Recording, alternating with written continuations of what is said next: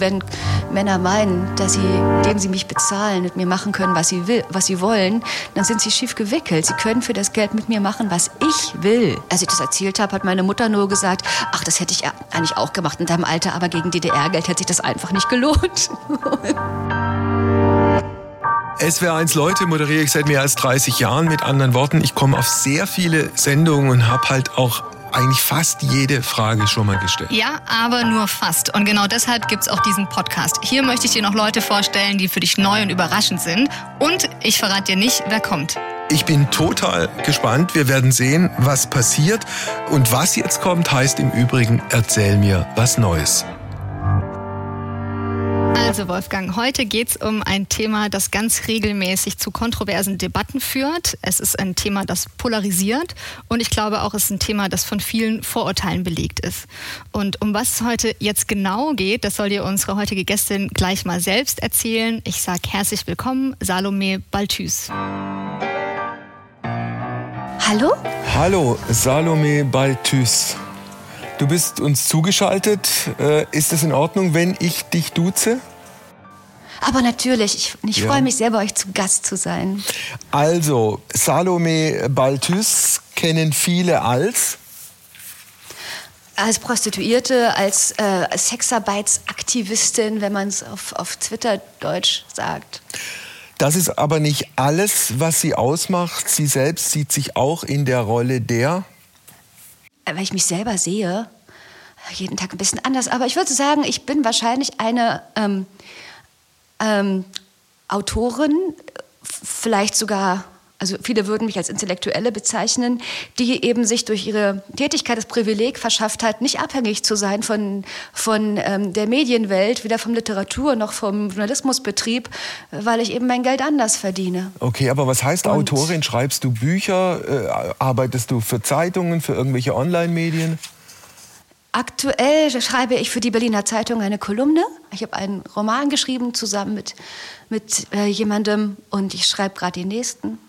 Und äh, ich habe immer schon geschrieben und eigentlich war dieses, dieses Ding mit der, mit der Prostitution auch vor allem ein Weg, äh, mir ein Einkommen zu sichern, das mich ähm, es mir genügend Freizeit lässt.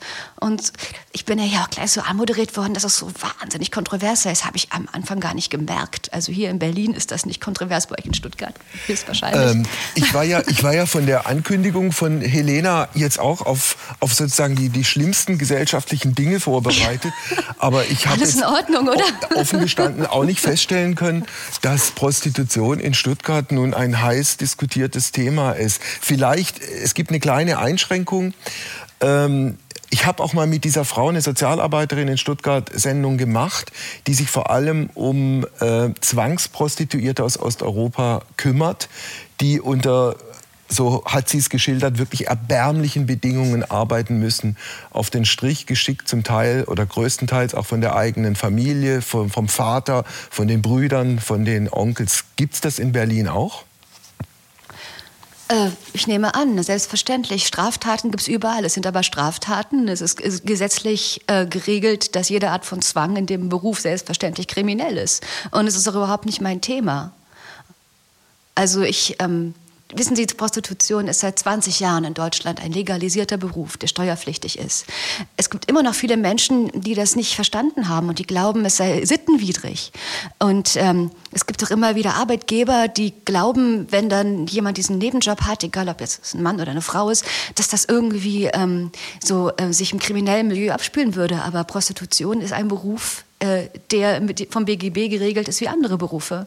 Er ist natürlich ein sehr spezieller Beruf und ich bin mir auch sicher, dass ähm, nicht jeder für diesen für diese Tätigkeit geeignet ist. Was macht ja auch nicht jeder. Es ist ja immer noch sehr selten. Aber Salome, und, wenn ich, dich, ähm, wenn ich ja, dich da Menschen, kurz unterbrechen darf, das eine hm. schließt das andere ja nicht aus. Also ich habe ja gar nicht in Abrede gestellt, dass du jetzt diesen Job, so klingt es jedenfalls für mich, aus freien Stücken machst, äh, selbst, äh, selbstbewusst und selbst entschieden äh, dabei vorgegangen bist. Aber das ändert natürlich nichts, dass es in dieser Branche auch relativ düstere Geschichten gibt. Wolfgang, ähm, man hat natürlich jetzt sofort gemerkt, es ging wahnsinnig schnell, äh, wie du eben ähm, was, was du assoziierst mit meinem Beruf. Und das ist sicherlich, kommt auch nicht von ungefähr. Ich meine, es gibt sehr viele Branchen, in denen ähm, Ausbeutung, Zwang und auch Menschenhandel stark verbreitet ist. Das sind vor allen Dingen äh, natürlich das Baugewerbe, die Gastronomie, ähm, Reinigungskräfte. Es gibt ähm, in, im Billiglohnsektor unglaublich viel schreckliche Arbeitsbedingungen. Übrigens auch welche, die eigentlich legal sind, aber sich so anfühlen, als wäre es pure Sklaverei. Und Tatsache ist, dass Menschen die, diese, die in der Prostitution tätig sind, oft Frauen sind, die auch eben eine Wahl haben, die sich eben entscheiden, lieber das zu tun, als, als eben eine andere Art von Ausbeutung. Und nur weil eine Frau aus Osteuropa kommt und weil eine Frau vielleicht sich mit ähm, Helfern bedient, Schleusern bedient, um in das Land zu gelangen. Ich meine, im Osten waren Fluchthelfer äh, jetzt nichts, was vom Westen als Menschenhandel bezeichnet wird, sondern als Fluchthelfer. Na gut. Ähm, das, das sind Frauen, die ein Schicksal in die Hand nehmen. Viele von denen sind unglaublich tapfer und mutig und ernähren ihre ganze Familie, ihre Kinder und ihre kranken Eltern. Und äh, wenn man die fragt, ähm, Gut, außer die sich jetzt an Hilfsorganisationen wenden. Das ist aber auch ein, ein, Bruchteil von den Frauen, die dann sich am Ende der Hilfe sucht. Und die brauchen sie auch und die sollen sie auch kriegen in viel größerem Maße, als es bisher schon die Infrastruktur ermöglicht. Aber man muss den Menschen auch zugestehen, dass sie eine Wahl getroffen haben. Und dass, äh, wenn man den Menschen diese Wahlmöglichkeit entzieht, muss man ihnen ähnlich bezahlte Alternativen bieten. Und wenn man dann sagt, ähm, wir holen dich da raus und dafür kannst du jetzt für ein Achtel des Lohns putzen gehen, dann ist das keine Wahl, die diese Menschen getroffen, getroffen hätten, ähm, wenn sie die Wahl gehabt hätten. Nochmal, ich äh, stelle überhaupt nicht in Abrede, dass es Prostitution äh, gibt, äh, betrieben von jemandem wie dir, der das aus eigenen Stücken selbstbestimmt, äh, wohlüberlegt macht. Und es steht mir auch nicht zu, das moralisch irgendwie zu, zu beurteilen. Wenn jemand damit glücklich ist und jemandem anderen Schaden zufügt, dann ist es für mich vollkommen in Ordnung. Nur ich bin irgendwie dann, jetzt, jetzt polarisiert es doch ein bisschen. Ich bin jetzt auch nicht bereit zu sagen, ach, die, die, die, die armen Osteuropäerinnen, so schlimm ist es doch gar nicht und irgendwie, die, die ernährt dann die Familie. Also ich, es gibt in Stuttgart einen Blumenladen, da standen diese, keine Ahnung, 16-, 17-Jährigen äh, jahrelang davor und wenn du dir diese Gesichter dieser jungen Frauen angeguckt hast, ja, und die, die Familie, die Onkels und, und die Väter warteten dann in irgendeinem fetten Daimler drei Ecken weiter. Das war nicht schön. Es ist auch nicht schön. Und genau deswegen muss man unbedingt die legalen Strukturen stärken, denn genau das bleibt übrig, wenn man es verbietet. Es ist bereits illegal, das sind Menschen, die sich um Gesetze nicht scheren und die werden den Markt übernehmen in dem Moment, äh, wo es keine legale Regelung gibt. Äh, wenn, du, wenn du damit einverstanden bist, würdest du ein bisschen was über dich erzählen, wo du herkommst, wie du zur Prostitution äh, gekommen bist und warum du dich für diese Arbeit entschieden hast? Wenn du das willst. Gerne. Also ich habe ja auch bei diesem Podcast gemerkt, dass du ja, die weißt, weißt ja nicht, was dich erwartet und musst dann plötzlich dich quasi aus der kalten, was sich auf Themen einlassen, die dir so unvertraut sind, natur, naturgemäß. Und ich würde dich da gerne mitnehmen und dir das erzählen von meiner, meiner Normalität. Ähm, aber ich möchte mich dir auch nicht aufdrängen, wenn ich, wenn ich merke, dass das Thema dir unangenehm ist. Überhaupt nicht. Weißt du, niemand, niemand zwingt uns, diesen Podcast zu machen. Niemand äh, zwingt dich, dich mit was zu beschäftigen, was dich triggert, Wolfgang. Überhaupt nicht. Ich, ja? Also ich lasse mich gerne darauf ein. Ich finde das Thema spannend. Wir hatten jetzt einen etwas ungewöhnlichen Einstieg, aber ich bin total gespannt darauf, von dir zu erfahren, wo du herkommst, wie du zu dieser Prostitution gekommen bist, was du machst, warum du es machst. So. Also ich komme aus Berlin. Ich mhm. habe an der Humboldt-Universität studiert. Ich hatte davor verschiedene kleine Jobs. Ich war Aktmodell in der Kunsthochschule gewesen, was wunderschön war, aber furchtbar schlecht bezahlt und sehr anstrengend. Ja. Und auch hat nicht gereicht, auch von der, von der Stundenzahl her, um ähm, mir mein Einkommen zu sichern. Es gibt natürlich noch andere Studentenjobs, alle ähnlich schlecht bezahlt. Und ähm, ich war zu Hause ausgezogen. Ich äh, war schon 26. Ich wollte auch ähm, meinen Eltern nicht auf der Tasche liegen. Und ich wollte mein Studium äh, innerhalb der der Regelzeit einigermaßen beenden. Und ich hatte davor ein Stipendium gehabt von der Rosa-Luxemburg-Stiftung, aber ich hatte es ja schon, also das war ausgelaufen schon und die machen ja keine Abschlussförderung dann nochmal extra. Und um meine Abschlussarbeit zu schreiben, suchte ich also etwas, was, was ähm, mir viel Freizeit lässt und wo ich in relativ kurzer Zeit relativ viel Geld verdiene mit äh, denkbar flexiblen Arbeitszeiten. Und ich wusste immer, dass das existiert, dass es diese Escort-Agenturen gibt. Und dann habe ich einfach im Internet recherchiert und nach zwei Tagen fand ich etwas, was ich interessant fand. Es gibt natürlich da jede Menge äh, Websites, die echt zum Fremdschämen sind. Also gerade wenn man einen gewissen intellektuellen Anspruch hat, äh, möchte man keine Texte mit falscher Apostrophierung lesen. Das ist ja häufig. Und ähm, naja, dann ging ich dahin, habe mich da beworben, habe da die Leute kennengelernt und ich wusste die ganze Zeit, es ist äh, erstens legal und es ist auch kein Rotlichtmilieu, in das ich mich da begebe. Und wenn mir irgendwas daran nicht gefällt, kann ich ja sofort wieder aufhören. Und ähm, das ist ja auch so. Also kann man, in jeder Sekunde. Kann man, kann man sagen, Escort ist sozusagen die, die, die edlere und die, die exquisitere und äh, natürlich auch besser bezahlte Form von Prostitution? Ich glaube, es gibt auch sehr teure Studios und Bordelle und es gibt auch sehr teure Dominas. Also Escort gibt es aber auch in allen möglichen Preisklassen. Da, wo ich mich beworben habe, war das, das war eine der teuersten, die ich gefunden habe. Auch einfach deswegen, weil es muss sich ja lohnen. Ich Klar. dachte, wenn die mich nicht nehmen, kann ich es ja immer noch weiter billiger probieren. Mhm. Und ähm, haben mich aber genommen. Und die war auch, war auch eine, eine Agentur, die so ähm, eine Bewerberin bevorzugt hat, die ähm, eine Konversation führen können. Denn 80 Prozent der Zeit, die man da mit einem Kunden verbringt, ist Reden und äh, sich auf jemanden einlassen, jemandem einen, einen schönen Abend machen, essen gehen und sich, ähm, ähm, sich bemühen, in jemandem das Positivste zu sehen, was in diesem Menschen ist und es dadurch hervorlocken. Ich weiß nicht, ob du das Goethe-Zitat kennst der sagt, äh, wenn man Menschen so behandelt, wie sie sind, macht man sie schlechter. Wenn man sie so behandelt, wie sie sein könnten und ihnen diesen diesen Bonus gibt, dann macht man sie besser oder man zeigt ihnen, dass sie besser sein könnten. Und ich habe das sehr oft probiert, das ist magisch. Natürlich weiß ich immer nicht so genau, wer das eigentlich ist. Ich habe ja nur die Gelegenheit, ihn für ein paar Stunden kennenzulernen, obwohl ich einige meiner Kunden inzwischen seit Jahren treffe.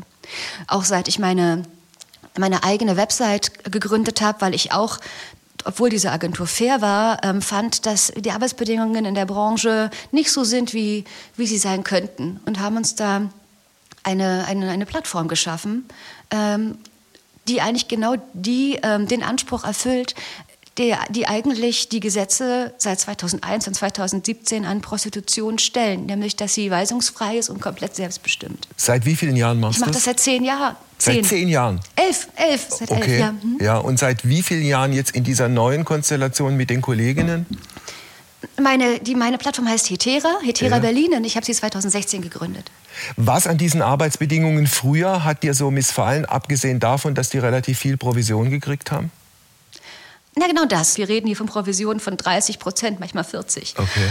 Und ähm, das ist natürlich ein großer Unterschied, ob man das dann mit oder ohne Agentur macht. Die Agentur behauptet immer, sie würden uns ja auch schützen und unsere Identität. Aber ehrlich gesagt, der Schutz, der besteht doch eher darin, dass es zum Beispiel ein sicherer Rahmen ist, dass es eine, ja. ein Fünf-Sterne-Hotel ist, wo es Kameras auf dem Flur gibt, dass es, äh, man sich vielleicht nicht direkt im Zimmer trifft, sondern, sondern eben vorher essen geht oder in eine Bar und so eine Art naja, Chance auf ein Bauchgefühl entwickeln ja. kann. Bist du denn schon mal in eine gefährliche Situation gekommen, trotz aller Schutzmaßnahmen, die du äh, vorher ergriffen ja, hast? Ja, das war also an einen konkreten Fall erinnere ich mich, das war auch bevor ich Hetera hatte. Und das war, weil ich nicht begriffen habe, ähm, dass jemand ähm, völlig, äh, völlig zugekokst war. Und ich hatte die Wirkung von Kokain auf jemanden noch nicht einschätzen können. Auch auf die, ich sag mal, auf die, ähm, auf die, auf die Selbsteinschätzung von so jemandem. Und in dem Fall war es eben so, dass der Typ durchgedreht ist. Aber ich äh, konnte mich Gott sei Dank äh, gut ähm, irgendwie befreien, retten. War das in einem Hotelzimmer? Das war in einem Luxushotel, ja. Okay. Und ähm, naja, es, er war letztendlich dann noch leicht außer Gefecht zu setzen, weil er total neben der Spur war. Und wie ist die Geschichte ausgegangen? Ich habe ihn nackt auf dem Flur ausgesperrt. Okay, und? Und habe hab ihm gesagt, wenn der Krach macht, rufe ich den Concierge. Der war dann sehr brav. Und ich habe auch so das Gefühl, dass ich so einen kleinen erzieherischen Auftrag habe. Also wenn Männer meinen, dass sie, indem sie mich bezahlen, mit mir machen können, was sie, will, was sie wollen, dann sind sie schief gewickelt. Sie können für das Geld mit mir machen, was ich will. Denn ich biete eine Dienstleistung an. Man kann ja auch nicht dem Taxifahrer sagen, ich habe dich bezahlt, darum fährst du jetzt ein Autorennen. Nein, der, der, wird dafür bezahlt, was er dir angeboten hat. Man kauft eine Dienstleistung, die sehr konkret bestimmt und definiert ist. Die ist vorab geklärt, die ist vorab auch schriftlich geklärt. Also das äh, steht in unseren Ahnung, AGBs, was da passiert. Was da im Einzelnen passiert und äh, was das dann im, im, im Einzelfall auch kostet? Ähm, der Preis ist fix, weil ich habe keine Lust darum zu verhandeln. Aber da steht vor allem drin, dass äh, ich nur für die Zeit bezahlt werde. Mhm dass ich jederzeit das abbrechen kann mhm. und dass ich nicht dafür bezahlt werde, irgendwelche konkreten sexuellen Handlungen vorzunehmen. Das ist eine Frage der, der Spontanität. Und alles mhm. andere ist auch wirklich Unsinn. Ich meine, mir vorzustellen, der hat mich jetzt jemand bestellt und der möchte die und die Stellung ausprobieren und ich kenne den gar nicht. Ich weiß gar nicht, ob der mir sympathisch ist oder ob ich mich dann ja. so fühle, dass ich darauf dann Lust habe. Das Einzige, was ich garantiere, ist, dass meine Hingabe authentisch ist. Ja. Und ähm, meine intelligenten Kunden, das sind die meisten, schätzen genau das dass sie wissen, wenn sie mir das Geld geben, dann kriegen sie keine willenlose Sklavin, die das eh nur macht, ja. weil sie sich gezwungen fühlt, sondern ähm, sie bekommen die Chance auf, äh, auf äh, körperliche Nähe in einem diskreten und gepflegten Rahmen, ähm, ohne das Gefühl haben zu müssen, äh, dass sie meine Grenzen überschreiten, denn die, ja. die sage ich ihnen dann schon. Gleichzeitig möchte ich natürlich auch, dass der andere sich, sich ähm, glücklich fühlt und es macht mir Spaß, Bedürfnisse zu befriedigen. Hast du inzwischen, wenn du es schon so lange machst, ein sicheres Gespür äh, bei den Menschen oder vor allem Männern, auf die du triffst, diejenigen auszusortieren, die beispielsweise sadistisch veranlagt sind? Ähm, ich, es wäre gelogen, das zu behaupten, dass man das schon könne. Ich meine, ähm, letztendlich sind die Menschen doch so verschieden. Ja. Ähm, es gibt natürlich ein paar Red Flags. Und ich merke es zum Beispiel im Vorgespräch schon, ähm, wenn jemand so eigentlich indiskrete Fragen stellt, äh, über Dinge, die man doch eh dann persönlich klären muss. Wenn zum Beispiel jemand vorher irgendwie so Fragen zu körperlichen Grenzen und Tabus stellt, wo man sagt, hey, das merkt man dann doch. Mhm. Man kann doch miteinander reden. Man ist doch ist so, ist so intelligente Kunden wollen einfach nur klären, wo man essen geht und wie viel Zeit man hat und ähm, ja, vielleicht noch, ob man keine Ahnung, Lust hat, irgendwie in den Pool zu gehen oder sowas, einen Badeanzug mhm. mit dabei hat oder so. Mhm. Und alles andere ist eben eine Sache der, ähm, ja, der menschlichen Kommunikation. Also, ich ich, ich bin jetzt dein Kunde, ich habe mit dir, wir haben miteinander telefoniert, wir haben ein Date ausgemacht, wir haben die Rahmenbedingungen geklärt. Wir hatten sogar einen Podcast Wie, zusammen. Wir hatten einen Podcast zusammen, auf den wir aufbauen können. Äh, von daher ist es sozusagen zum Einstieg schon mal ein bisschen einfacher, jedenfalls für mich. Aber wenn wir uns dann treffen, was dann tatsächlich passiert, ist situativ und situation abhängig und nicht vorab geklärt, in dem Sinn, dass ich, dass ich als Kunde erwarten kann, dass wir beispielsweise miteinander vögeln. Das ist richtig. Ich weiß ja auch gar nicht zum Beispiel, ob du in der Situation überhaupt eine Erektion hast. Ich meine, die männliche Möglich. Erektion ist ja ein ganz empfindliches, zartes Wesen, was viel ähm, Zuspruch und Zuneigung und Sicherheit braucht, manchmal, manchmal auch nicht. Es ist jedenfalls ganz individuell und gerade in so einer Situation die Aufregung ähm, und dann die fremde Umgebung und vielleicht auch der Alkohol. Also ja. alles Mögliche kann passieren. Und wenn ich dann, dann garantiert habe, du wirst mich aber anal penetrieren und dann weiß, dann sehe ich aber, das ist ähm, einfach nicht stabil genug. Äh, ich meine, ich versuche mich diskret auszudrücken. Ja, es ist so, als würde dann manchmal, als würde man ein Croissant in einen Gartenschlaucheingang stopfen äh, wollen. Das geht ja, dann ja, halt nicht. Mir, halt und deswegen kann man das doch nicht vorher wissen. und, ja. äh, also jede Art von von, von also es, es widerspricht doch einfach dem gesunden Menschenverstand sich ja. da vorher zu überlegen, was dann passiert. Man kann sich natürlich Fantasien austauschen, man kann sich das genüsslich ausmalen, aber die Männer sehen im Internet ein Foto und lesen einen Text mhm. und was sie dann bekommen, ist ein lebendiger Mensch. Tja. Und auch sie selber sind nicht so, wie sie in ihrer Fantasie sind. Und äh, meistens ist es auch viel schöner, sich auf diese Spontanität dann einzulassen. Jetzt machen wir, machen wir einen kleinen Break, weil Helena zu uns gekommen ist. Hi Salome. Hallo Helena. Hi. Ähm, jetzt muss ich noch mal kurz auf meine Einleitung vorhin äh, zurückkommen. Also schon klar, für euch beide ist Prostitution kein kontroverses Thema. Ähm, aber wir diskutieren ja nicht umsonst seit Jahren immer wieder darum, Prostitution ganz verbieten zu lassen. So. Du hast jetzt vorhin gesagt, Salome, du hast jetzt vorhin gesagt, äh, das würde nichts bringen. Ne? Es, äh, es geht eher darum, die Rechte der äh, Sexarbeitenden zu stärken. Und mich würde interessieren, wie siehst du das genau? Also kannst du das ein bisschen, bisschen ausführen, wie man vielleicht die Arbeit äh, von SexarbeiterInnen sicherer machen kann und ihre Rechte stärken kann im Gegenzug zu einem nordischen, einem schwedischen Modell, in dem Prostitution halt eben ganz verboten wäre? Naja, nachdem die würden immer sagen, wir verbieten ja nicht die Prostitution, die Frauen kommen ja nicht in den Knast, sondern wir verbieten einfach, dass sie sich ihre Dienstleistung bezahlen lassen. Wir verbieten die Bezahlung.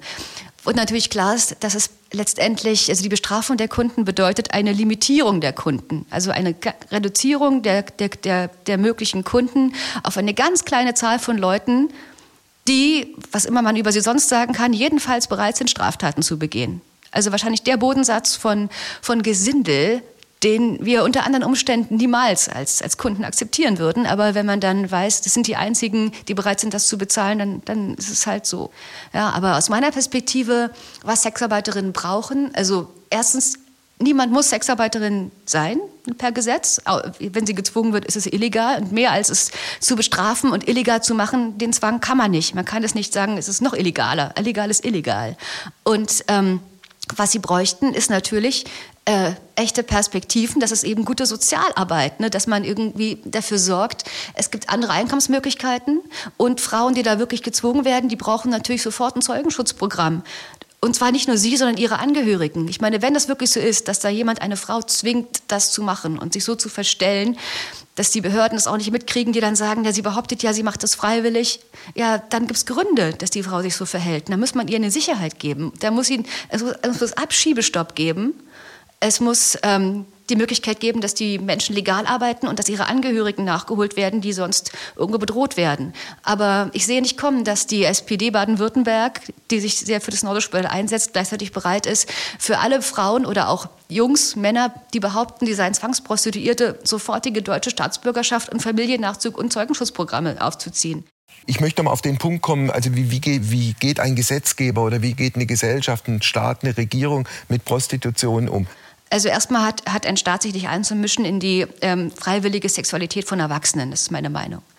Und zweitens ähm, hat ein Staat, sobald also er sieht, dass da irgendwie etwas, etwas regelmäßig ist und, und häufig passiert, die Möglichkeit, dem einen legalen Rahmen zu geben, der die ähm, die, die persönliche Freiheit und die Sicherheit der Beteiligten gewährleistet. Das ist der Fall. Seit 20 Jahren haben wir dafür Regeln, die gut sind, wenn sie dann eingehalten und befolgt werden. Und wenn die, wo die Regeln nicht befolgt werden, kann man sagen, gut, dann brauchen wir bessere Polizeiarbeit. Wir brauchen vielleicht auch mehr irgendwie Sozialarbeit, mehr Aufklärung. Wir brauchen vielleicht mehr ähm, mehr, mehr Beratungsstellen, die Infrastruktur von Beratungsstellen und so weiter und ähm, auf, irgendwie auf der Straße muss ausgebaut werden.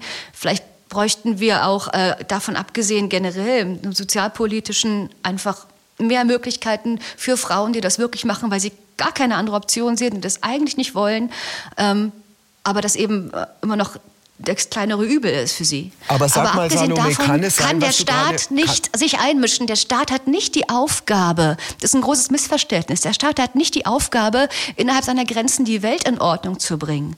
Der kann äh, nicht verantwortlich gemacht werden dafür, dass alle ähm, ähm, glücklichen und befriedigenden Sex haben. Und das, er hat die Aufgabe, Gewalt und Straftaten zu verhindern. Genau. Die, was eine Straftat ist, hat er zu definieren kann es sein, Salome, dass dieses Modell, das du gerade skizzierst, ein Modell ist für die besser und bestverdienenden? sozusagen äh, ein, ein, ein Modell, in dem man äh, alle Schutz- und Sicherheitsmaßnahmen hat, dass, äh, da, wo man sich in, in Fünf-Sterne-Hotels trifft, äh, in edlen Restaurants essen geht. Aber das ist doch nicht äh, sozusagen die Norm der Alltagsprostitution als ich angefangen habe, hatte ich auch kein Geld. Ich war Studentin. Und die meisten, die da anfangen, haben nichts und gelangen durch diese Tätigkeit in die Möglichkeit einer, eines relativen normalen Einkommens. Niemand wird in der Prostitution wirklich reich, wenn sie unter fairen Bedingungen stattfindet. Aber ähm, ich meine, zu sagen, weil meine Arbeitsbedingungen möglichst gut sind, äh, sei ich privilegiert. Ähm, ich meine, ich bin wahrscheinlich deswegen privilegiert, weil ich einen deutschen Pass habe. Ich bin privilegiert, weil ich, äh, weil ich Bildung habe. Aber eben gerade die Regeln, die, die existieren, helfen doch auch gerade nicht privilegierten Frauen. Und ähm, wiederum diejenigen, die ähm, am wenigsten privilegiert sind, am meisten diskriminiert sind, leiden auch am meisten unter den Verboten. Weil das sind die Frauen, die am wenigsten Wahlmöglichkeiten haben. Ich meine, ich könnte ja äh, in jeder Sekunde sagen, ich mache jetzt was anderes, ich ähm, höre jetzt damit auf. Salome, darf ich dir noch, darf ich mir zum Schluss dieses Podcasts noch ein paar persönliche Fragen stellen? Hast du einen ungefähren Überblick über die Anzahl der Kunden, vielleicht auch Kundinnen, äh, die sich in dich verliebt haben im Laufe der letzten 10, 11 Jahre? Es kommt furchtbar häufig vor. Ja. Und das ist natürlich etwas, wo ich dann? dann den Männern erklären muss, na, wo ich ihnen dann, also wenn sie intelligent sind, ja, also wenn sie nicht intelligent sind, dann, dann halte ich das Händchen und mache gar nichts. Aber wenn sie, oder sag ihnen, sollen das schöne Gefühl genießen. Aber wenn sie nicht, wenn sie ähm, intelligenter sind, dann äh, versuche ich ihnen zu erklären, dass sie mich mit, genau mit diesem Anspruch eigentlich erniedrigen. Ja. Weil sie mir damit implizit, ähm, implizit ausdrücken, dass sie meine Tätigkeit als, als Hure, als Kurtisane, als Frau, die eben niemandem gehört, ähm, eigentlich missbilligen. Und dass sie damit eigentlich auch äh, sich selbst missbilligen. Also sie haben mich ja nur kennengelernt, weil ich genau das bin. Sonst hätten sie mich nicht getroffen. Es ist so, als würde jemand im Casino mit Spielgeld spielen und dann, weil er dann, weil er, wo er nicht verlieren kann, dann den Gewinn ausgezahlt bekommen. Also ein Spiel, wo man nicht verlieren kann, kann man auch nicht gewinnen. Wie reagieren die dann, wenn du es ihnen so erklärst, wie du es gerade uns erklärt hast? Naja, was sollen sie machen? Das ist nicht leicht. Äh, Mein Professor hat mich damals gefragt, als ich ihm erzählte, wovon ich lebe, hat er mir die Frage gestellt, wie schützen Sie sich vor der Spontanität des Affekts? Philosophieprofessor. Ich mag Kluge es, über solche, über solche intrikaten Dinge in, in sehr guter Sprache zu sprechen. Und natürlich kann man sich davor nicht schützen.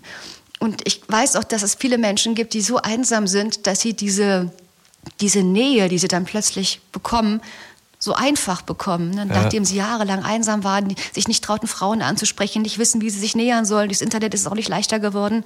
Ähm, und dann plötzlich können sie sich ihre Traumfrau nach Haarfarbe und Größe Mhm. und nach ihrem Aussehen aussuchen und die kommt dann auch noch und ist auch noch so nett und zugewandt. Natürlich macht das was mit den Leuten. Hast Aber, du die Erfahrung ähm, gemacht, dass bei vielen Männern es wichtiger ist, dass sie gehört werden, dass sie, äh, keine Ahnung, in einem, in einem angenehmen Wohlfühlklima ein paar Stunden verbringen dürfen, dass das letztlich wichtiger ist als Sex selbst, für den sie eigentlich bezahlen wollten? Ja, und ich merke, dass du es dir auch vorstellen kannst. Und das Ich ist mir? ja, also.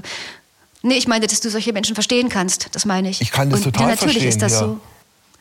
Ja, also ich, ich weiß nicht, woran es liegt, dass so viele Menschen in ihrem Umfeld so wenig Freundlichkeit erfahren, sogar verheiratete Männer. Vielleicht auch gerade reiche Männer, von denen immer erwartet wird, sie sollen einfach zahlen und funktionieren. Und äh, ich meine, diese ganze, die ganze ähm, Arbeitswelt da draußen in der freien Wirtschaft, die ist ja nicht gerade von, ähm, ja, also ich glaube, ähm, ja, ich glaube, es gibt einfach viel zu wenig Freundlichkeit auf der Welt. Sag mal, Salome, hast du dich schon mal in einen Kunden verliebt? Nein, ich habe einen Freund, den ich sehr liebe. Okay. Äh, wie, wie findet der Freund, dass du diesen Job machst? Hat er damit ein Problem oder ist das für ihn okay? Also er kannte mich vorher und ich habe ihn das auch nie verheimlicht. Und was sollte er da für ein Problem haben? Ich liebe ihn deswegen ja nicht weniger. Im Gegenteil, ich ähm, habe den ständigen Vergleich mit anderen und liebe ihn jedes Mal ein bisschen mehr. Und Ja, ähm, ich glaube, er betrachtet meine, meine, meine erotischen Erfolge mit, einer gewissen, mit einem gewissen väterlichen Stolz. Und ähm, Mit einem väterlichen Stolz. Okay. hat er mir zumindest mal so gesagt. Wie ist es mit deinen Eltern und mit deiner Familie? Wie gehen die mit dem Umstand um, dass du jetzt diesen Job machst, nicht nur diesen Job machst, sondern auch noch in der Öffentlichkeit auftrittst? Also ähm, mein Vater ist tot. Ähm, meine, meine Familie ist aus dem Osten. Wir sind Ostberliner äh, Künstler, also mein ganzes Umfeld. Und es war, ich bin nicht aufgewachsen in einer Atmosphäre, äh, wo Prostitution jemals tabuisiert war. Also das war was, äh, das war was Beeindruckendes. Also man, man kannte Prostituierte aus der Dreigroschenoper so, ja, oder von der Oranienburger Straße. Das war Berlin. Das war, das war irgendwas Aufregendes. Und sogar zu Zeiten, als es wirklich noch illegal war und Rotlichtmilieu, hatte man immer irgendwie Respekt und Achtung und ich hätte eher als kleines Mädchen so ein bisschen Angst vor, vor Huren, weil die war, hatten so was Mystisches.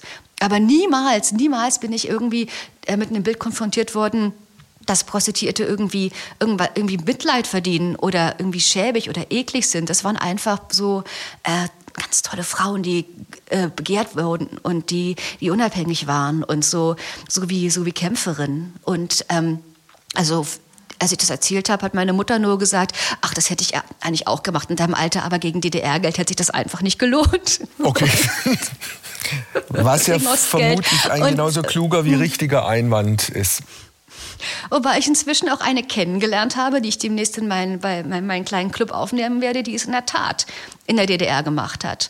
Und zwar, das ist eine interessante Geschichte, sie war 19, das war in diesen, in diesen, in diesen da die Wiesenhotels da in Berlin, wo viele Westdeutsche hingingen. Und natürlich war sie bei der Stasi. Gut, sie wurde, nachdem sie ein paar Mal in Berlin Verbot hatte und dass sich am, am Alex mit den Punks rumtrieb, halt mal verhaftet, kam in den Jugendknast und dann wurde ihr so dieser Wisch vorgelegt und dann musste sie unterschreiben. Und es war für sie auch kein Ding. Ich meine, sie hat ja hat sie mir auch gesagt, das, was sie da gesagt hat, der Stasi über irgendwelche Reisen, denn das war total belangloser Scheiß. Und sie war halt einfach wirklich ein halbes Kind. Aber die hat eben da Matahari-mäßig äh, Leute ausgespäht für die Stasi. Und ich finde das schon ziemlich, ziemlich cool, dass sie mir das auch erzählt hat. Und äh, dass sie das jetzt ähm, Nein, sie will jetzt nicht zum BND gehen. nicht, Aber dass die, ich wüsste jedenfalls. Die ist jetzt jedenfalls in deinem Escort-Club mit Demnächst drin. kommt sie, ja. Sehr gut. Ja, sie muss dem, die hat demnächst ihr, ihr, ihr Fotoshooting gut. und dann schreibe ich ihren Text und dann werden wir gemeinsam in Berlin. Wie lange wirst du den Job noch machen? Weißt du das? Das weiß ich nicht. Du bist da komplett offen. Ich kenne Frauen, die haben erst mit 60 angefangen mit dem Job. Ja, die haben ähm, jahrelang irgendwie ähm, sich so von, von, von, von ihrer Arbeit mühsam versucht zu ernähren, ihrem normalen Job oder hatten einen Mann und dann haben sie sich scheiden lassen und dann haben sie das entdeckt und dachten, wow, warum habe ich das nicht früher gemacht? Also der Job hat keine natürliche Altersgrenze, eben auch deswegen, weil es nicht wahr ist, dass Männer nur junge, modelartige Frauen mögen. Männer mögen ganz verschiedene Dinge und das ähm, was, von der, was so von der Werbung vorgelebt wird, was attraktiv ist, das mag zutreffen auf ähm, den Umgang äh, im Alltag und, und der Außenwirkung, aber was dann wirklich Männer dazu bringt, ähm, erregt zu sein, das ist dann eben doch etwas, was tiefer geht als nur das Schönheitsideal. Ich habe eine Frage noch, also, äh, würde dich auch darum bitten, dass wir es jetzt nicht als, als Extra-Thema noch groß aufmachen, weil uns die Zeit dazu fehlt. Du hast ja gesagt, du hast Kunden und Kundinnen. Das bedeutet, du triffst dich auch mit Frauen. Mit wem unterm Strich ist es schöner, angenehmer, entspannter? Mit Männern oder mit Frauen? Das kann man nicht nach Geschlecht äh, beurteilen. Also bei Männern ist es halt so, dass wenn, wenn sie ihren Orgasmus hatten, habe ich erstmal, äh, weiß ich ungefähr, dass dann Pause ist. Frauen können viel fordernder sein, wenn es einmal losgeht. Also mit Frauen zu schlafen ist, ähm, ist oft heftiger, ähm, also beansprucht mich körperlich viel mehr. Und ähm, ja, also es ist, es ist aber, ähm, kommt drauf an, ich habe auch nicht genügend verschiedene Frauen getroffen, um jetzt, äh, es sind ja nicht so viele wie, wie männliche Kunden, und um da jetzt wirklich schon eine Aussage zu machen, aber ähm, letztendlich ist es so, es ist so banal, wie es klingt, es kommt dann doch immer auf den, auf den Menschen an, nicht aufs Geschlecht. Vielen Dank für dieses Gespräch. Und alles, alles Gute nach Berlin. Mach's gut. Tschüss.